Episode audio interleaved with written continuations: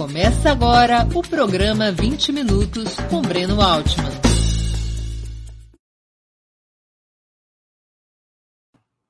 Bom dia. Hoje é 29 de setembro de 2021. Bem-vindos a mais uma edição do programa 20 Minutos.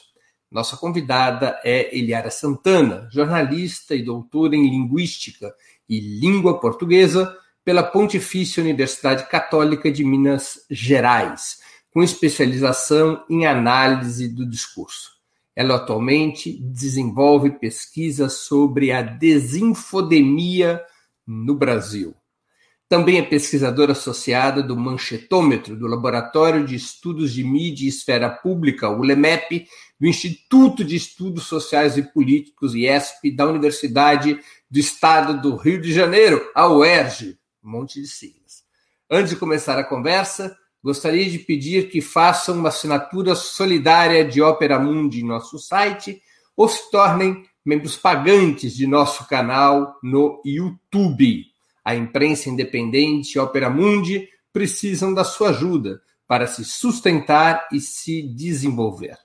Também peço que curtam e compartilhem esse vídeo, além de ativarem o sininho do canal são ações que ampliam nossa audiência e nossa receita publicitária.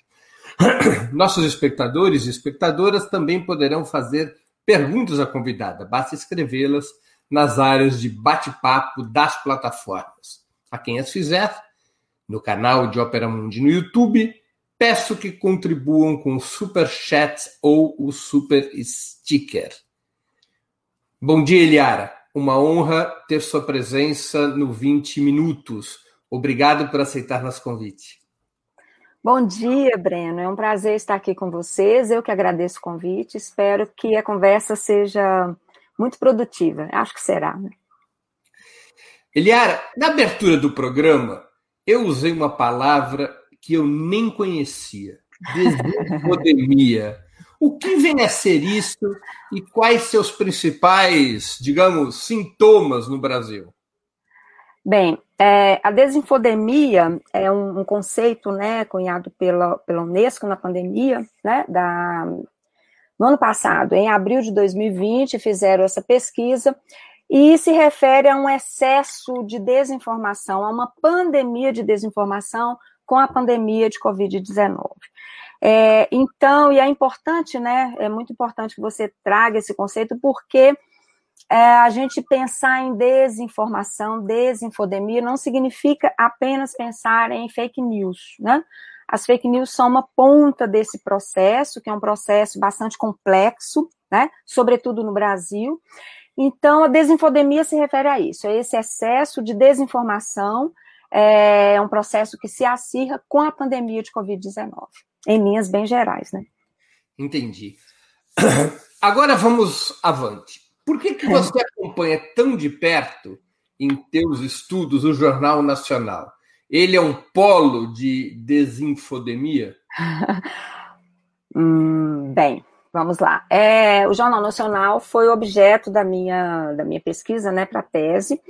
Então, eu sempre acompanhei e, em termos de análise, né, eu acompanho desde 2013, então são aí hum, bem mais de duas mil edições analisadas e observadas, enfim. O Jornal Nacional pode ser um polo de desinformação, sim, em muitos momentos. E é por isso que é importante, né? E é por isso que a pesquisa me instigou tanto, por quê? Porque quando a gente observa a construção da narrativa do Jornal Nacional, quando a gente observa as estratégias né, para, para construir esse objeto que é a notícia, para construir a informação, que é um produto, né? Então, nós observamos como que o Jornal Nacional se posiciona, nós observamos que sim, é um ator importante e que sim, em muitos momentos, é uma fonte de desinformação não de fake news, por favor, mas de desinformação, né? Você acha, por exemplo, que o Lula tem razão em denunciar o Jornal Nacional como parte do mecanismo persecutório contra ele e o PT, acionado a partir da Operação Lava Jato? Sim, e, e, na tese eu analiso isso, né, essa parceria do Jornal Nacional com a Lava Jato, né, é, da mídia em geral no Brasil, mas sobretudo do Jornal Nacional, porque sem esse aparato do espetáculo, sem esse aparato da voz única, né, a Lava Jato não seria é, o que foi. Eu não tenho dúvida nenhuma em afirmar isso, porque a Lava Jato ela se institui como ela se instituiu é, a partir dessa parceria com a mídia, de um modo geral, mas especificamente com o Jornal Nacional, né? É, e eu quero, acho que eu quero dar um exemplo aqui é, para lembrar a data, né? E para e mostrar um pouco, né? Porque você faz aí, você, você é, na abertura do programa, né? Tem a pergunta: a Globo ainda, né? Domina, controla as mentes? Então, é, a gente precisa pensar o seguinte: qual é a minha resposta a isso? define agendas, ressignifica a nossa experiência do real, pauta temas e, e molda percepções. Então, sim, influencia ainda, muito, bastante, né? E sim, Lula tem razão quando aponta, né, essa, essa, essa estratégia, essa perseguição, né? É, que isso foi muito bem, muito bem delineado, né? É, hoje, a data, né, a que eu me referi, hoje é 29 de setembro três anos do Ele Não, né? Aquele grande movimento contra a candidatura de Bolsonaro, um movimento de mulheres, um movimento que foi muito importante, né? Porque denunciou aquela época um candidato machista, misógino, homofóbico. Foi um movimento no país inteiro. Foi num sábado, 29 de setembro, e na edição do Jornal Nacional, é, eles fizeram a cobertura, foram mais ou menos três minutos, três minutos e meio, e na mesma edição, houve uma entrevista exclusiva com Jair Bolsonaro dentro do, do avião, né, saindo do hospital, ele estava saindo do hospital e voltando para casa. E a reportagem de quase quatro minutos, portanto, maior que a reportagem sobre o ele não, mostrava um candidato absolutamente contrário ao que as manifestações mostravam. Mostrava um candidato que estava emocionado, fragilizado, que falava muito bem da filha, falava da saudade da filha, né? Então foi um contraponto ali naquele momento e foi uma entrevista exclusiva, né? É, isso foi no sábado, no dia 29 de setembro. No dia 1 de outubro, portanto, a segunda-feira, é uma reportagem de nove minutos, é, trouxe aquela, aquela delação requentada do Palocci, né? E com aquela imagem clássica, né, do fundo vermelho, do cano ali, por onde explodia, saía muito dinheiro e tal, né? Então, quando a gente fala em termos de estratégias, de manipulação, de, de, de moldar percepções, né? A gente precisa entender esse desenho aí, que é um desenho muito bem feito, né? E sim, efetivo. Por que, que você, ao analisar o Jornal Nacional, você separa desinformação de fake news? Você não usaria, para o caso do Jornal Nacional, o conceito de fake news?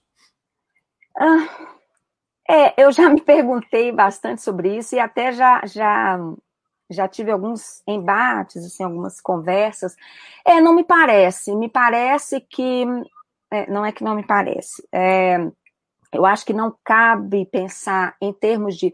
Porque vamos pensar no conceito, assim, bem geral de fake news, né? Que é uma produção intencional, e aí não é, não é somente uma mentira, mas é uma mentira produzida de um modo intencional. Eu acho que o processo de desinformação, como é, estrategicamente, em muitos momentos, o Jornal Nacional opera, é muito mais de uma ressignificação de um dado real, de um acontecimento, para produzir uma outra percepção. Sabe? Então, por mais que a diferença seja sutil, né? É, e é, em muitos momentos, mas eu, eu não atribuo a uma, uma construção de fake news. Não atribuo. Eu acho que opera sim é, produz desinformação em muitos momentos, né, a partir dessas estratégias, por exemplo, a partir do silenciamento, né, a partir de um enquadramento determinado, a partir de um processo de seleção muito específico, produz desinformação, né, mas não, é, mas não produz uma mentira, faz muito mais uma ressignificação. Por quê? É, porque o jornalismo, né, a imprensa, a grande imprensa, enfim, precisa é, para se legitimar, para ser aquela fonte legítima para levar a informação, precisa de credibilidade. Então não pode contar mentiras, é preciso ter uma estratégia mais sutil, construir uma narrativa de desinformação, o que seja, mais sutil, mais alinhavada, para que isso se mantenha, para que essa estrutura se mantenha, né? Porque senão ela não se mantém. Essa credibilidade não se mantém, né? É, o que que a linguística, você é, estuda também a linguística, é doutora em linguística, o que, que a linguística traz de especial para pensarmos esse tema da comunicação, por exemplo, na tua análise sobre o Jornal Nacional? É, a minha linha na, na, na, linguística é a análise do discurso, né, compreendendo aí o discurso como é, esse, esse encontro né, da linguagem com, com a ideologia. É, e aí, essa abordagem em termos de relações de poder, uh, mostrar o desenho dessas estratégias discursivas, né, essas estratégias de construção do discurso, né, como é que eu construo o meu discurso, como é que eu construo, e a concepção, né, o entendimento que é fundamental, de que a informação é um produto construído, né, de que a notícia é um objeto, né, é, e a concepção também dessa da mídia como uma máquina, uma grande máquina de informação e que tem um produto, né, que é a notícia. E esse produto ele é construído a partir de determinadas estratégias é, discursivas, né, que não são estratégias de colocar esse ou aquele verbo, né, mas estratégias de produção de sentido, estratégias para criar uma determinada condução de interpretação, estratégias para criar uma determinada percepção, né? É, por exemplo, o silenciamento, que é uma categoria que eu gosto infinitamente, né? Eu usei muito na minha tese. O silenciamento que não é censura, consiste em invisibilizar em, determinados atores. Ou atores ou temas, né? É, você apaga de alguma forma aqueles atores, ou você apaga de alguma forma aquele tema, né? É, você não deixa de dar, mas você tira daquele tema a importância. Então, você silencia aquele tema. Por exemplo, em 2014, 17 de, 16 de setembro de 2014, o Brasil saiu do mapa da fome da ONU, né? A reportagem, ou melhor, a matéria, a nota do Jornal Nacional teve no dia 37 segundos. É, foi no quadro, não houve nenhuma repercussão né, com as pessoas, não houve um resgate histórico do significado desse tema, o que que significava, o que que significa de fato o Brasil ter saído do mapa da fome. Não houve isso, foi um recorte é, é, com um quadro com números né, que falavam da fome em décadas, o versal era fome, alguns números e 37 segundos. Nessa mesma edição, o Boletim do Tempo teve 1 minuto e 12, 1 minuto e 10 segundos, né? Então, veja, o, a importância de o Brasil sair do mapa da fome foi absolutamente apagada. Era uma notícia corriqueira como outra qualquer que mereceu menos tempo que o Boletim do Tempo, né? Então, o silenciamento funciona muito é, nesse sentido, né? Desse, desse apagamento não é uma censura, mas é um apagamento né, da, da relevância. Você diz de uma forma para que aquele tema não seja dito de outra forma, né? Para você retirar o peso, a importância daquele tema. Ele era, é, ao estudar o Jornal Nacional, você também estudou o mecanismo de produção dessas informações ou é uma análise que se detém naquilo que pode ser visto? Ou seja, como é que é o mecanismo de decisão? Porque em muitos setores a percepção é assim: um grupo de diretores no Jornal Nacional se junta para planejar algo maligno. É, é este o mecanismo? É uma conspiração? Olha, é, então, eu não, eu não me aprofundei né, ainda nessa produção mas veja, basta nós é, partirmos da concepção ou da percepção de que, quando nós falamos em mídia corporativa no Brasil, estamos falando de grupos empresariais. E estamos falando de pouquíssimos grupos empresariais que concentram não só a produção, mas concentram a distribuição, porque tem o alcance, né? Ah, então, a partir daí, é, eu não falaria em conspiração, mas eu falaria uh, em organização, eu falaria, porque esses grupos, eles estão é, situados em determinadas regiões, 80% estão no sul-sudeste, né, no sudeste prioritariamente, então eles já falam de um lugar, são sete famílias, grupos, né, que controlam aí toda essa produção e essa distribuição, então a partir disso você já tem ali, é, você já tem ali um núcleo que partilha percepções e partilha um conjunto de valores. Então, a partir disso aí, e é muito interessante porque quando é, eu, né, fazendo as pesquisas, enfim, observava toda né, a mídia corporativa, não só o Jornal Nacional, e era muito impressionante porque, inclusive, os termos eram os mesmos. Então, termos das manchetes, das chamadas, eram os mesmos. Não há contraditório, não há pluralidade, não há voz dissonante, né? A gente tem aí a, a, a, o retrato, enfim, o exemplo da Lava Jato, nunca houve uma voz contraditória a dizer: não, acho que não é isso, acho que não é assim que ocorre. Então, sim, eu não falo em conspiração, mas eu acho que há sim um alinhamento, um alinhamento, com certeza. Mas eu não tenho elementos muito profundos, né, para dizer dessa produção, mas de fato esse alinhamento ele é observável, né? Observável inclusive nas estratégias de determinada revista soltar uma bomba na quinta-feira para que o jornal nacional vá repercutir para influenciar, por exemplo, no processo eleitoral, né? Isso é alinhamento. E isso só ocorre porque a gente tem um desenho de concentração né, dos meios de comunicação que é absolutamente perverso né, e inaceitável. Andando um pouco uh, no tempo, retornando um pouco no tempo, uh, nas eleições de 1989, segundo muitos analistas, teve grande peso a edição do último debate entre Lula e Collor. Você concorda nas tuas, nos seus estudos, nas tuas análises, de que efetivamente teve esse impacto no eleitorado a edição daquele debate? Ah, sim, marcadamente, porque foi absolutamente editado, né? É, e editado para mostrar uma diferença brutal entre os dois candidatos.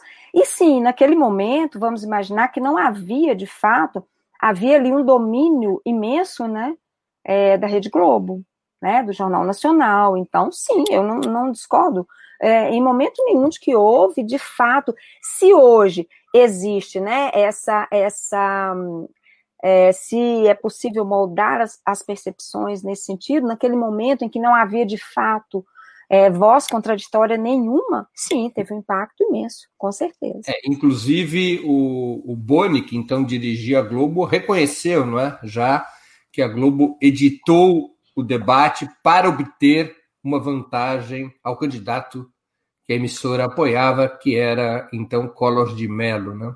Sim. Era, nos dias de hoje, como enfrentar a Globo e outros projetos de desinformação? Para começo de conversa, a Globo ainda tem o mesmo poder que tinha antes? Ou ela é hoje um problema menor no cenário da comunicação brasileira? Olha, é, eu acho que vem perdendo poder, mas não acho que é um problema menor, e acho que nós temos é, o sistema de comunicação no Brasil, e aí eu penso, né, eu amplio um pouco, penso num sistema de desinformação, nós temos aí vários problemas, que eu diria. É, o primeiro deles é que existe uma concentração altíssima e inaceitável, né? Isso impacta. Se nós não temos pluralidade, se nós não temos várias vozes, isso impacta sobremaneira é, os processos democráticos, né? Nós temos atualmente uma, uma questão que, que eu tenho é, tentado delinear e pesquisar um pouco mais, que é esse imbricamento, que eu chamaria de um imbricamento de dois sistemas, que é o sistema religioso e o sistema midiático, né? É, pensando aí nas, nas igrejas neopentecostais que têm muito espaço midiático, muito espaço midiático. Eu tenho tentado assistir bastante a programas de pastor, sabe? Eu, eu gosto de ver os programas de pastor, ver como é que funcionam. Então, isso é um problema, essa é uma questão que a gente precisa entender o funcionamento, né?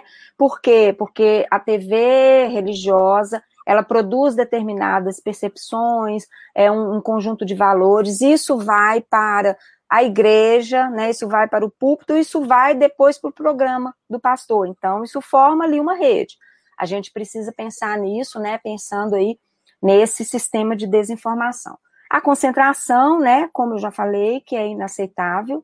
É, basta ver quando, quando se pauta a questão da regulação e da regulamentação, né? Isso é, é inaceitável. Então, os meios já começam a falar em censura, o que não se dá de forma alguma, né?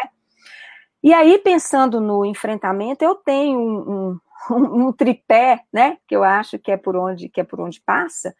É, primeiro, a questão de enfrentar a regulação dos meios, é preciso é, bater de frente com a concentração. É, o segundo aspecto é pensar num processo efetivo é, de educação para a mídia, de letramento midiático no Brasil, é urgente, como há outras experiências no mundo, né, na Europa, nos Estados Unidos, que são experiências que muito efetivas. Midiático? Educação para a mídia. Educação para a mídia efetiva, né? Você é, implementar ferramentas, né? Não só ferramentas, mas você, é, você construir é, esse arcabouço de compreensão mesmo do papel da mídia no funcionamento da nossa sociedade. Partindo aí da concepção de que a mídia é constitutiva, a comunicação é constitutiva de todos esses processos, político, econômico, social. Nós não pensamos nesse processo e não pensarmos no funcionamento da comunicação. É um erro achar que a comunicação está ali do lado de fora. Né? Então, esse processo efetivo de educação para a mídia ele é urgente. E o próximo é, é pensarmos numa TV é, de fato pública, não estatal, né? Uma TV pública no Brasil é urgente, é essencial. Então, é, para mim, esse tripé, que não é fácil, né? É, não é fácil, demanda aí grande mobilização, demanda um trabalho árduo, demanda tempo, mas eu acho que, que esses três elementos, né? Eles são capazes de mudar um pouco esse cenário, né? Esse cenário de, enfim, de desinformação, né? Que eu acho que é um, que é um termo mais, é, mais expressivo para dar conta do que nós vivemos, né? Porque não, não, não é só o fenômeno das fake news, mas um sistema mesmo de desinformação que tem impactado, né? Todos os nossos processos. Aí, a eleição de Bolsonaro é um retrato disso, é um retrato desse sistema, não é um retrato só da, da, da, proliferação de fake news. É um equívoco nós pensarmos que se trata apenas disso. Né? Ele é um reflexo desse sistema de desinformação. Então, eu acho que é urgente que nós pensemos estratégias, nós pensemos sobre esse sistema e que possamos, de fato, propor né, é, medidas efetivas, enfim, para esse enfrentamento. Você acha que o processo, que o núcleo duro, que o core do processo comunicacional ele está se transferindo para as redes sociais, como alguns analistas afirmam de uma maneira muito categórica, de que os meios tradicionais estão fadados a perder influência e até a desaparecer? Não concordo. Não concordo. É, basta ver o funcionamento do rádio. Basta ver é, o rádio, aliás, o sistema religioso tem um, um, um espaço imenso no, no, rádio, nas rádios. A ministra Damares, ela está em vários programas de rádio. Os pastores estão em vários programas de rádio. É, perdem um pouco, perdem o poder, os sistemas convencionais, sim. Agora, precisamos pensar, né, e eu penso que as redes sociais, é, o, o meio, o mundo digital não produz conteúdo, reproduz dos meios que já existem, né? Eles não produzem conteúdo. E outra, é, a internet no Brasil ela é cara e ruim. Então, a questão do acesso, né, ele é uma, é uma questão, porque se a gente pensa, ah, nos meios urbanos, né, nas regiões metropolitanas, ok, as pessoas não veem mais jornal, mas o Brasil, o Brasil não se reduz, eu acho que aí é um equívoco, né, de pensar a pluralidade desse país, né, é, ele não se reduz às regiões metropolitanas. Nós temos aí o interior, nós temos aí outras regiões em que é, chega né? O, o, o, sinal da Rede Globo chega a todos e chega aí a mais de 98% dos municípios brasileiros, o sinal da Globo, né? E a internet não chega. E o rádio chega, né? O rádio está lá. Então as pessoas trabalham ouvindo rádio. Então eu não, eu não sou taxativa, eu acho que é claro, há uma, há uma perda de poder, lógico, né? Existe aí um outro sistema, existe, enfim. É, mas é, dizer taxativamente que estão acabando, que é o fim, não, não mesmo, não de forma alguma. As redes sociais são um meio de comunicação ou se trata de outra coisa do ponto de vista conceitual? O mecanismo de produção e transmissão da comunicação nas redes sociais é o mesmo dos meios convencionais? Não, eu não, não, não é o mesmo. Eu não diria que é o mesmo. Mas as redes sociais, elas reproduzem muito do que já está instituído. Muito, né? Reproduzem. E outro detalhe, outro elemento. Quando nós temos, né, já com a eleição de Bolsonaro, nós temos aí dentro desse sistema macro, né, esse macro sistema de desinformação, nós temos ali o ecossistema de fake news no Brasil, sobretudo, né? É, e essa é uma discussão que eu tive quando eu estive no Teachers College com uma professora. É, eu estava num grupo de fake news e, ela, e ela a equipe estava montando um, esse ecossistema para né, é, é discutir a questão norte-americana então, eu fiz uma adaptação para o Brasil, para a questão do Brasil. E aí, era o que? 2019, então Bolsonaro já tinha sido eleito. É, mas nós precisamos pensar que esse esquema ele é muito profissional. Esse esquema, esse ecossistema de, de, de, de fake news com Bolsonaro, ele é muito profissional, existe muito dinheiro, os sites são muito bons, eles produzem conteúdo. Aí sim, esses sites produzem conteúdo e sim, eles têm uma capilaridade, porque eles têm ali a distribuição, né, pelo universo digital, e eles têm a interface com o sistema religioso, tá? Então, eles têm uma capilaridade muito interessante. Então, esse esse perfil de produtor de conteúdo, né, que é esse perfil de, de que aí é produtor de fake news, de fato, né, não é desinformação, mas fake news, né? Então, esse perfil, sim, eles produzem conteúdo e eles têm uma capilaridade. Agora, é, de um modo geral, é, por exemplo, vamos pensar né, na, na, mídia não corporativa, que faz aí um trabalho de matar um leão por dia. Né? É, faz um trabalho excelente. Vou te contar que são dois leões por dia. dois leões por dia, né? Pois é, exatamente. Então, produzem conteúdo que é excelente, mas não tem capilaridade porque não chega a todo mundo, né? Não chega, né? Isso é fato. Então, nós temos aí, eu acho que temos, sabe, Breno, porque eu acho que em termos de comunicação, em termos de comunicação, de tentar entender esse sistema, num país como, como o Brasil, né, é, é, muito, a gente não pode ser taxativo nas coisas, então a gente precisa pensar, se a gente fala, não, nas redes, né, sociais, precisamos pensar nesses dois polos, né, porque tem sim um polo que tem muita grana, que tem muito dinheiro, que produz um conteúdo fake, que produz um conteúdo falso e que dissemina isso, porque tem capilaridade, tem uma interface. E temos aí, né, é, vocês que matam dois leões por dia, né, produzindo um excelente conteúdo, mas que não, de fato, não chega, não tem capilaridade. E temos aí o sistema corporativo que permanece, né? Permanece, não estão, não estão mortos de forma alguma, estão aí, né? Agora, Eliara, há estudos que mostram que nas grandes cidades, no Brasil, em outros países do mundo também, mas eu vou me circunscrever ao Brasil, há uma queda até mesmo do número de televisões, de televisores na casa das pessoas, é, apontando que nas novas gerações é, a maneira pela qual nós aprendemos a nos relacionar com a Sim. televisão, ou mesmo com o rádio, sofre uma mudança radical.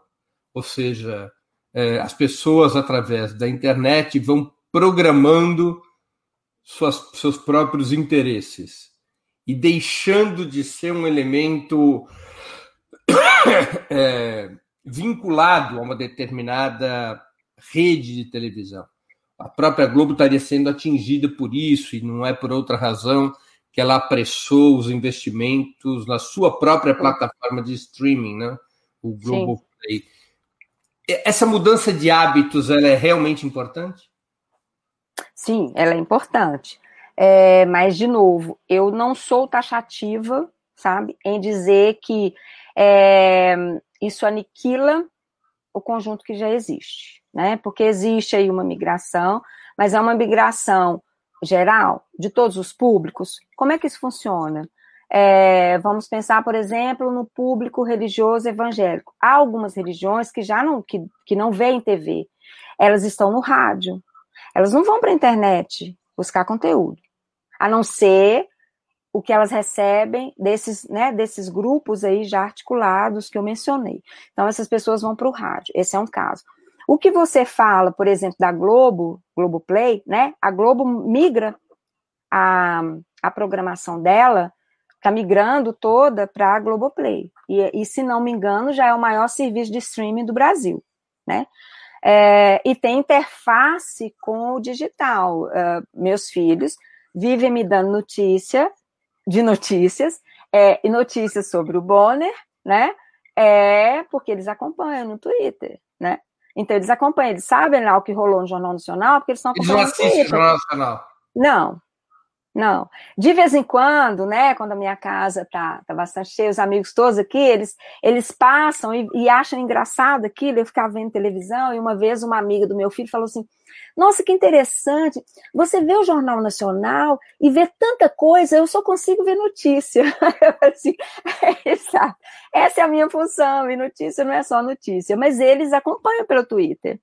Eles acompanham é, o podcast, por exemplo, eu faço um podcast do Boletim do Jornal Nacional para o Brasil de Fato, eles acompanham e eles vêm me dar notícia. Então, né, assim, para a gente pensar, porque os meios convencionais, né, é, tradicionais, eles estão também nos outros ali, né? Então, eles estão formando ali também, eles estão mudando as percepções ali também. Eu acho que, de fato, sim, é importante, de fato, sim, há uma mudança, claro, Lógico, né? A Globo não tem o poder que tinha na eleição de 89, isso é evidente. Agora, também não deixou de ter poder. Eu não, não enxergo assim a mídia né, tradicional, eu não enxergo assim. Por isso, porque eu, porque eu acho que é, porque o Brasil é por demais plural e existem muitos públicos. A gente não pode considerar um público, né? Eu acho que só esse, por exemplo, só o, né, o público evangélico tem aí várias facetas. Como que eles se, se, se comportam, né? Como é que esse público se comporta? O público jovem evangélico, por exemplo, é, onde eles estão tendo informação? E as igrejas são fonte de informação, né? É bom que a gente pense também sobre isso. Tem algumas perguntas de espectadores, é, Ilhara. A Carmen Moretson, ela pergunta duas questões. Um, até que ponto existe uma construção de consenso do silenciamento entre várias mídias? A segunda pergunta dela, qual o impacto nas bases da pirâmide da hierarquia de classes e político em geral? A segunda, ah, deixa eu ver, ah, o impacto nas bases da pirâmide. Vamos na primeira. Uhum. É, até que ponto existe uma construção de consenso do silenciamento entre várias mídias? É, eu acho que a eleição, as últimas eleições são ótimos exemplos disso, Carmen, é, porque em 14, em 2014, né, operou assim bastante, né?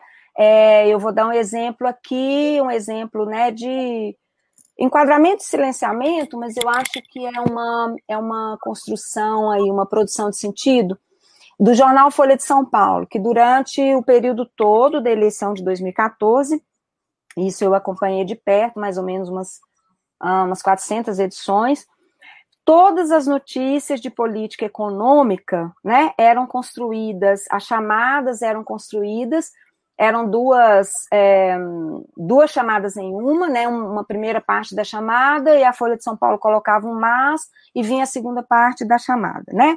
Isso criava um impacto, tirava o peso daquela primeira notícia, que era uma notícia muito positiva, né? Uh, em relação, um outro exemplo, aí já também em 2014, a questão do mapa da fome, a mídia não deu nenhuma repercussão. A Folha de São Paulo não trouxe na capa, o Estado de São Paulo foi o jornal que trouxe uma matéria mais relevante, trouxe uma matéria até interessante, a Rede Globo, né, o Jornal Nacional, deu 37 segundos. Em 2018, na eleição, né, se nós pegarmos aí o comportamento em relação a Bolsonaro, Bolsonaro nunca foi, foi silenciado de uma forma que o discurso dele, o discurso machista, racista, homofóbico, esse discurso dele não aparecia. E não aparecia nem Isso Bolsonaro. no período falando, eleitoral. No período eleitoral, 2018. Porque depois é, tem aí um bate-a-sopra, né? A todo momento é muito claro, assim, dá para a gente ver, há um bate-a-sopra, um bate-a-sopra, né? Depois que ele assume o governo. Mas no período eleitoral, sobretudo depois da facada, né, do episódio e da facada, enfim, é, existe ali, existe um, um, silenciamento, né, e Bolsonaro, ele é, ele é naturalizado, ou seja, ele é tomado como um candidato normal num processo democrático normal, e isso toda a mídia constrói, né, dessa forma, ele não fala mais, ele passa a falar só pelos tweets do hospital, ou seja, não existe a voz dele, né, não existe o discurso dele grosseiro, isso é apagado, isso é silenciado, né? É, então, sim, como você tem concentração, né? Quando, quando existe esse, esse, essa construção do consenso, e aí vamos é, tomar de novo a corrupção a partir de 2015, ela passa, ela passa a ter cor e ela passa a ser ligada a um grupo específico. Então, quando você vê aquela imagem no fundo vermelho, um cano todo carcomido, dinheiro explodindo, você imediatamente liga com um determinado grupo e um determinado contexto.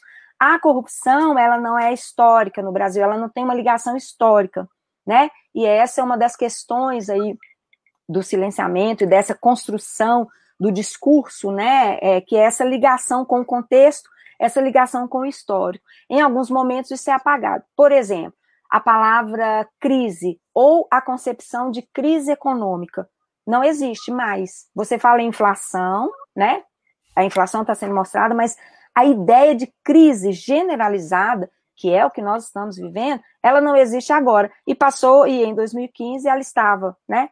Havia versal, havia, todo mundo falava lá, né? Crise, crise, crise, quando de fato ainda não havia uma crise, né? Instaurada e instalada. Segunda pergunta: impacto nas bases da pirâmide, da hierarquia de classes e política em geral. O impacto da mídia? É, sim, sim, a, mídia impacta os processos, ainda continua a impactar, mesmo que haja, né, é, enfim, o advento das mídias digitais, mas a mídia tradicional continua a impactar, continua a formar agendas, né, continua a criar é, percepções, sim. Existe esse impacto e vai permanecer por muito tempo. Tem uma outra questão, é, Eliara, do João Henrique. Quais os desafios que a fabricação do consenso colocam para a democracia? E a posição antimídia da direita? Qual o seu diferencial com relação a posições mais à esquerda? Olha, é, a fabricação do consenso, né, é um, é conceito do Chomsky que eu usei muito na tese também, que eu adoro, adoro, porque é, tem estratégias, né, e a gente com, consegue enxergar essas estratégias como vão sendo construídas. Então, é um desafio enorme, porque você não é, você molda uma determinada opinião pública ou publicizada você forma uma agenda, é, você ressignifica determinados, é, determinados aspectos né, da realidade ou dos acontecimentos, e você, é, você vai formar, você vai construir esse consenso em torno de um inimigo comum, né? E aí eu acho que a gente pode citar, sim, durante muito tempo, é, o ex-presidente Lula, ele foi esse elemento aglutinador, né, dessa, dessa perspectiva. Então, você cria um consenso em torno de um inimigo comum e em torno de um tema, geralmente, né? Então, você coloca ali, elege um tema, a corrupção, não que não exista corrupção no Brasil, mas ela existe, né, desde sempre. Então, esse, esse, há um apagamento histórico, ela passa a existir a partir de um momento, então, sim, coloca desafios enormes. E por quê? É, porque nós falamos em consenso a partir, né, que se agrava com essa realidade de uma concentração, de uma concentração dos meios de comunicação inaceitável, né, no Brasil. A posição antimídia da direita, Hum, pois é, de novo aí, é, eles são antimídia, antimídia que não é, compactuam com as diretrizes do bolsonarismo, né? Porque se nós pegarmos os outros veículos, é, existe ali um alinhamento, né? Na cobertura, por exemplo, do, do, das últimas manifestações, o Jornal da Record não menciona o nome de Bolsonaro, por exemplo. Então, aí é uma posição antimídia, mas posição antimídia em relação a determinadas questões. É posição anti-Globo, porque já existe aí né, um embate do bispo com a família Marinho, né, que é um embate antigo, enfim. Então, essa posição ela é muito marcada também a partir de determinados, determinados alinhamentos. E hum, diferencial em relação a posições mais à esquerda, uh, de uma mídia alinhada ou que, que esteja à esquerda, acho que são que há, diferenças enormes, até porque eu acho muito interessante, porque é, quando se fala em. É, no Brasil não existe direita, né? No Brasil só existe esquerda. Então, só a mídia que tem um alinhamento declarado com posicionamentos à esquerda, só essa mídia é referenciada como sendo de esquerda. Mas a outra, que é ligada, por exemplo, a grupos econômicos, ela não é referenciada como sendo de direita né? Então aí já é uma questão. Eu acho que, que os posicionamentos, o, o equivocado, né, se a gente pode dizer assim, não é que haja posicionamento, porque somos seres históricos, né? Então todos temos posicionamentos. Essa história de imparcialidade, neutralidade, é, isso tudo é mito que a gente compra para né, fingir que tudo é natural e que não há nenhum tipo de manipulação.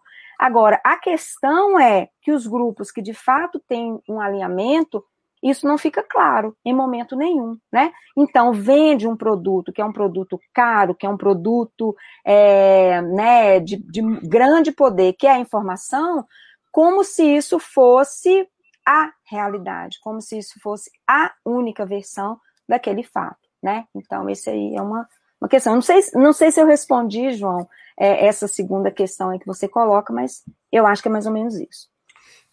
Ele era no dia 7 de setembro, a Globo deu pouquíssimo destaque às manifestações pró-Bolsonaro daquele dia. É, de alguma maneira, a Globo utilizou contra o bolsonarismo as mesmas ferramentas de silenciamento que tradicionalmente ela usa contra a esquerda. Isso é um fato a comemorar ou é algo preocupante, ainda quando se volta contra a extrema-direita? Olha, é... de novo, é preocupante no sentido de que é o maior grupo de comunicação do país e uh, usa estratégias uh, né, como silenciamento, ou é, como enquadramento, ou como uma ressignificação do real, de acordo com o contexto né, é, político histórico. E se você não tem outras vozes, você não terá o dissonante nunca. Né?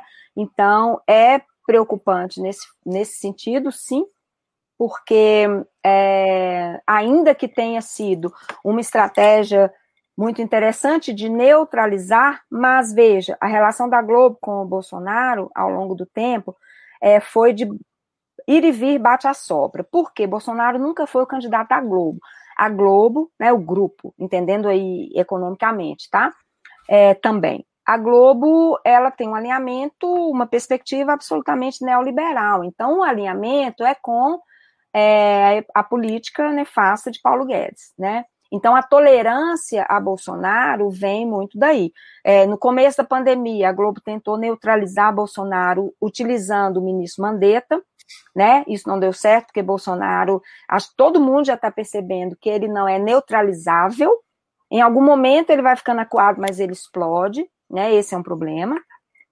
É, mas sim, eu acho que é, eu acho que é aquele dilema, né, Breno? Eu acho que nós comemoramos porque vemos ali finalmente, mas também recuamos por quê? Porque se em 2018 ele não tivesse sido é, é, silenciado de um modo positivo, né? Porque quando o discurso grotesco dele não aparece, isso é um silenciamento positivo, porque as pessoas não vão ver o quão grotesco, racista, machista e homofóbico ele era.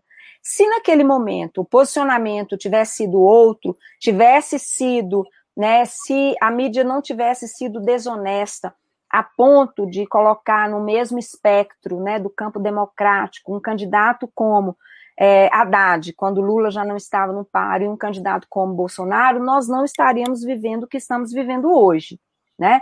Então, quando ocorre alguma coisa assim, claro, é, de alguma forma nós comemoramos, mas eu acho que comemoramos sempre atentos a isso, porque é um grupo que tem poder, um grupo econômico, é, que tem, de alguma forma, um, um, monopólio ali de comunicação, de produção de informação, e que vai usar isso de acordo com seus interesses, sim, e de acordo com o momento histórico. Né? Lendo o Jornal Nacional, Eliara, assistindo e lendo no sentido de compreendê-lo, é possível é, depreender qual o projeto político do Grupo Globo para as eleições de 2022? Qual seria esse projeto, na tua opinião? A Globo apoiará Bolsonaro se não decolar a terceira via? A gente poderá ver a Globo simpática ao Lula no segundo turno contra Bolsonaro? Olha, é, eu tenho visto movimentos interessantes nesse sentido, sabe? É, eu acho que, claro, a aposta inicial é por uma terceira via, é, ou segunda, né, se houver, porque eu acho que Bolsonaro não vai à eleição. Eu tenho esse palpite, né? Mas é um palpite, a gente tem aí muito tempo pela frente. Por que, que ele não iria? Por impeachment? Por... Impeachment não, pelo, pela ação do TSE, talvez. Por um impedimento, sim. Eu acho que impeachment não. Impeachment, uh, porque nós estamos numa situação de muito esgarçamento, né, Breno? O Brasil está numa situação de muito esgarçamento. É, a situação econômica é uma situação drástica, é uma situação dramática, né? É, nós temos aí um cenário de, de inflação que não está controlada, que não se controla, um cenário de desemprego em alta, economia que não reage, enfim, né? Não sou economista, mas os sinais estão aí e são graves. É, e um esgarçamento social, né? Porque a gente vem desde o golpe com muitas perdas, né? O Brasil está numa situação social muito tensa, muito ruim. Então, de um modo ou de outro, Bolsonaro e Lula são os candidatos que falam, né, um, digamos, um português brasileiro, que conversam com as pessoas, sim, de fato. E Lula é a figura que é, canaliza a esperança, né? Nesse, nesse momento que a gente não vai ter uma, um processo eleitoral normal, né? A gente não vai ter eleição normal, não é uma disputa normal. Nada que a gente está vivendo no Brasil é normal, são 600 mil mortos, né?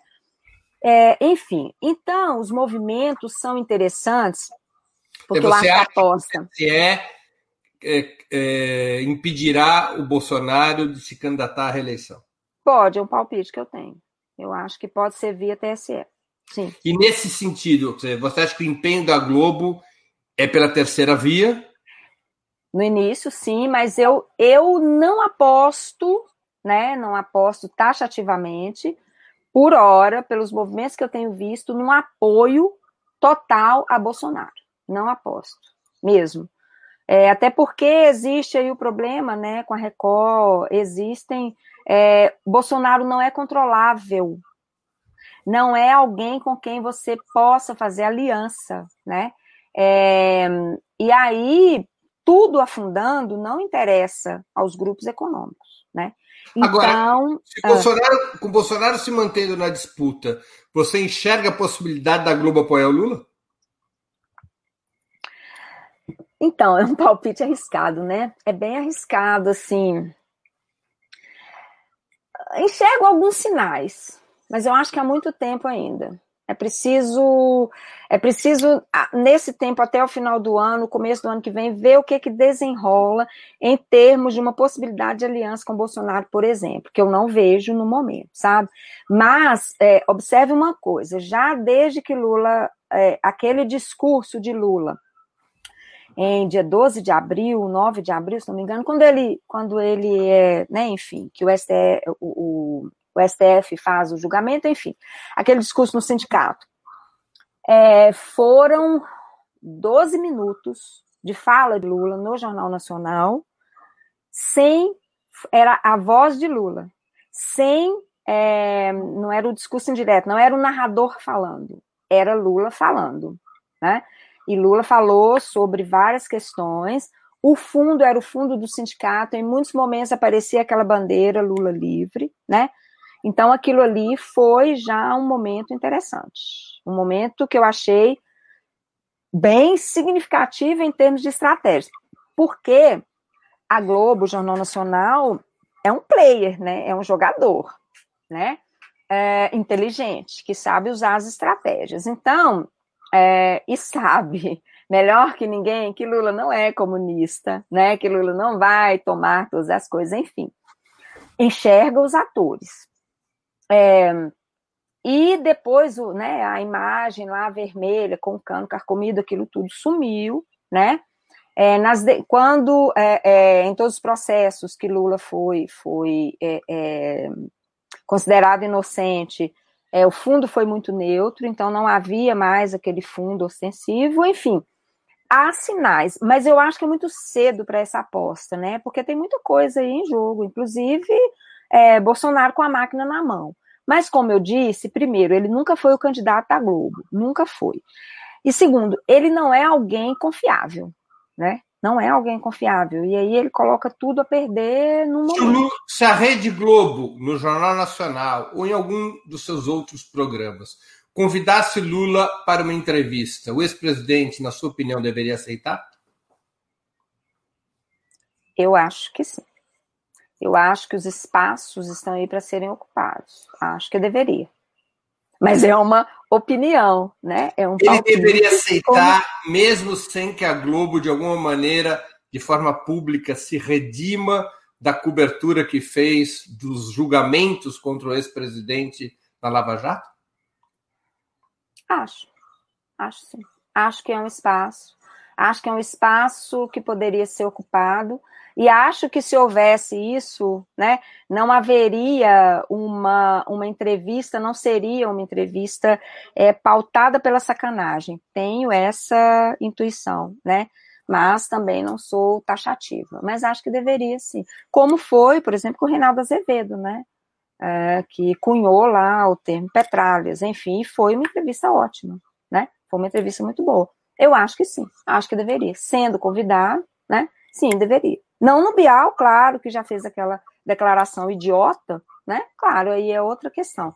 Mas se a bancada do JN convidasse, acho que sim, acho que deveria aceitar, sim. Mas é um palpite. Eliara, muita gente avalia que a Globo teve um papel positivo durante a pandemia, por conta da defesa do, do distanciamento social, das críticas a Bolsonaro e outras questões. Você que acompanhou o JN de perto nesse período, como vê esse papel? A Globo realmente é, cumpriu uma função jornalística avançada? É, eu acho que sim. É a Globo e o, os, os veículos né, do consórcio de veículos de imprensa. É, porque acompanhando as demais, né, a gente vê número, por exemplo, número de recuperados.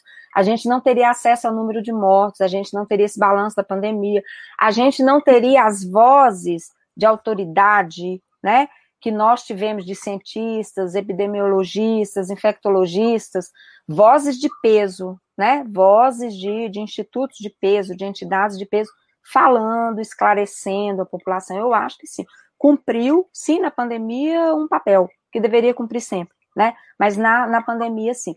Em relação a essas pautas, que eu diria que são pautas. É, porque a gente tem que pensar nisso, né? Essas pautas civilizatórias, essas pautas né, é, identitárias, são pautas caras para esse para Globo, para o grupo Globo e para esse, esse nicho, né? Esse, esse grupo de imprensa não é o que ocorre na economia, que a economia, a ótica é neoliberal, né? Então, as fontes da economia, para falar de economia, são fontes do mercado financeiro, né? Não se ouve um professor, não se ouve um pesquisador, nada disso.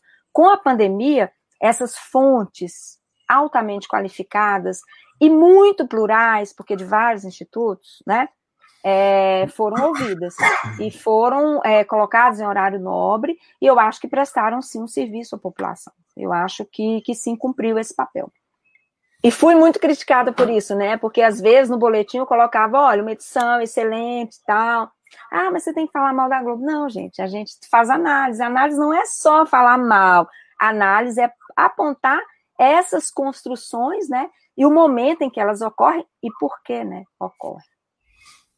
É certo. Eliara, nós estamos chegando ao final da entrevista. Aliás, quero aproveitar que estamos chegando ao final para pedir para as pessoas contribuírem com o Super Chat, com o Super Sticker, que ainda dá tempo. Mas eu gostaria de fazer duas perguntas que eu sempre faço é, aos convidados do nosso programa. A primeira, qual livro você gostaria de sugerir aos nossos espectadores? A segunda, qual filme ou série poderia indicar a quem nos acompanha? É, então, eu fui uma pessoa péssima na pandemia, né? Porque, em função de muitas leituras teóricas e do processo inteiro, é, eu acabei lendo muito pouco, né? Mas deixei aí duas, duas indicações. E em termos de filme, eu sou eu sou péssima. Eu confesso aqui que eu adoro ver filme de herói. Não tem nada melhor para descansar a cabeça. Mas fique tranquilo que eu não vou indicar. Eu não, não vou indicar. Somos, dois. É, você gosta? Eu adoro, né? É, a minha filha me chamou, né? Minha filha tem 17 anos, me chamou para fazer maratona de Godard na pandemia. Eu falei, minha uh, filha, pelo amor de Deus. Cadê, nunca. Meu, tra... cadê meu travesseiro? Não. nunca, nunca. Eu vou maratonar a Marvel, né? Então. Isso é... aí. Pois é, e vou maratonar. Marvel. e Marvel, é isso. É, isso. Mas eu não vou indicar, não, porque, né, todo mundo já Qual sabe. Qual é o herói preferido? Tem... Ah, eu até ver o filme, eu gostava muito da, da Viúva Negra. Ah, Viúva Mas Negra. o último, o último filme dela é horrível horrível. Eu achei péssimo. Mas eu, eu gosto muito, eu gosto muito da Viúva Negra. Eu gostei é... muito de uma série que, que já nem está mais no Netflix, que é baseada numa história em quadrinho dos anos 60, 70, Luke, Luke Cage. Não, isso eu não conheço. Hum. Não conheço. Demolidor. Depois eles juntam uh -huh vários heróis numa única série. É muito legal. Bom, mas vamos lá. A então, vamos lá. Então, olha, é dois, né? Acho que eu coloquei dois aqui, dois, dois. Ah, o livro. É, esse aí eu estou retomando. É um livro maravilhoso, eu amo, né? É, as auto, as autobiografias de Simone de Beauvoir das são, coisas de Simone é, de Beauvoir. É, é autobiografia.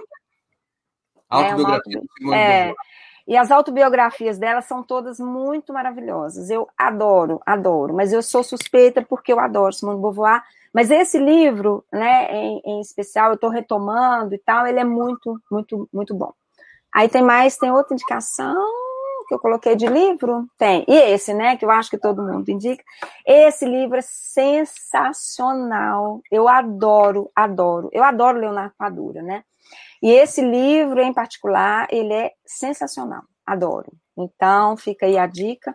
Acho que muita gente conhece, é um livro que foi bem, bem divulgado, né, e Homem tal, mas é um livro dos Cachorros, do Leonardo, Leonardo Padura, isso, publicado isso. pela editora Boitempo.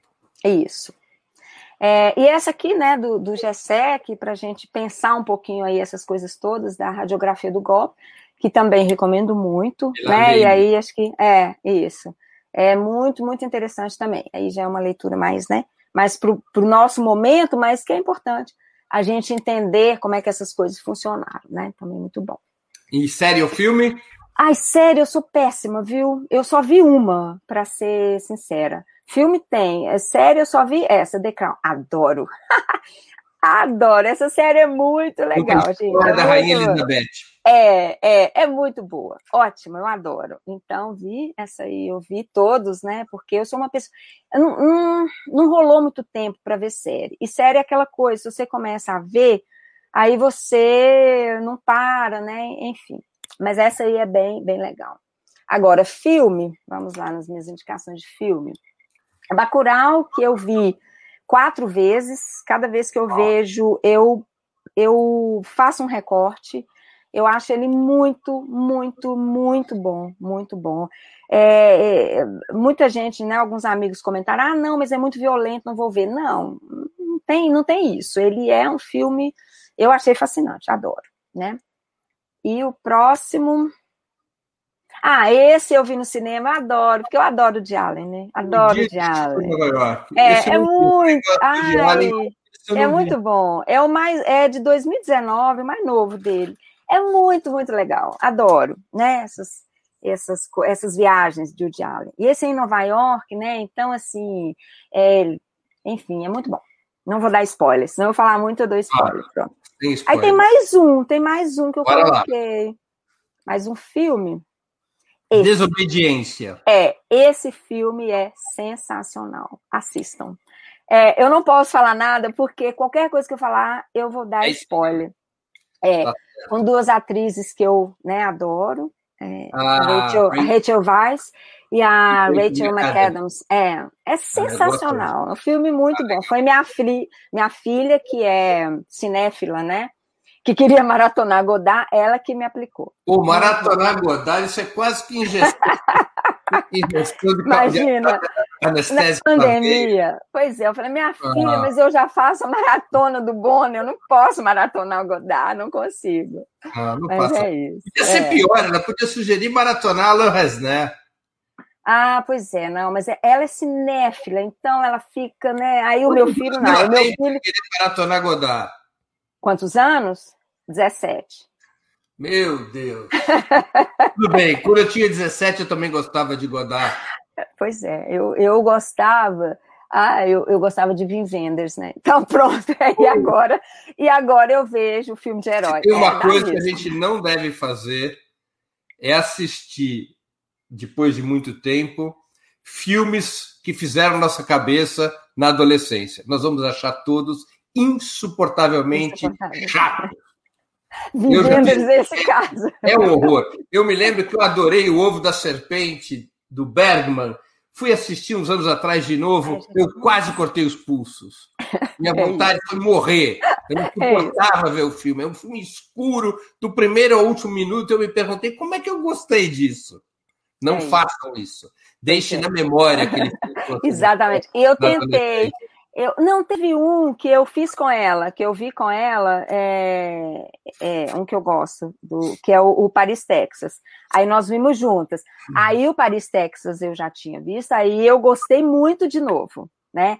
Eu gostei muito, ela adorou e tal e tal. Então esse, esse, esse passou no crivo, né? Pelo crivo. Mas aí o meu filho, ele me leva para ver Marvel. Marvel de sim, então pronto, tá tudo equilibrado. Assim que é bom. Pois é. Assim está ótimo. Eliara, eu queria agradecer muito pelo teu tempo e por essa conversa tão interessante. Obrigado pela oportunidade que você deu aos nossos espectadores, às nossas espectadoras e a mim mesmo. Ah, eu agradeço muito, foi uma conversa ótima, né? Eu acho que a gente tem, assim, o tempo voa, porque tem muito elemento aí para a gente discutir, né? É, eu acho que essas coisas que é muito importante, né? Eu quero deixar aqui o registro, né? É, assim, da minha admiração pelo seu trabalho, por matar dois leões por dia nesse cenário do Brasil, né? Eu acho que é fundamental esse trabalho que, né, que vocês fazem. É, e agradecer muito, foi uma conversa ótima. Muito obrigada. Obrigado, Eliara. Boa tarde. Encerramos Boa tarde. assim mais uma edição do programa 20 Minutos.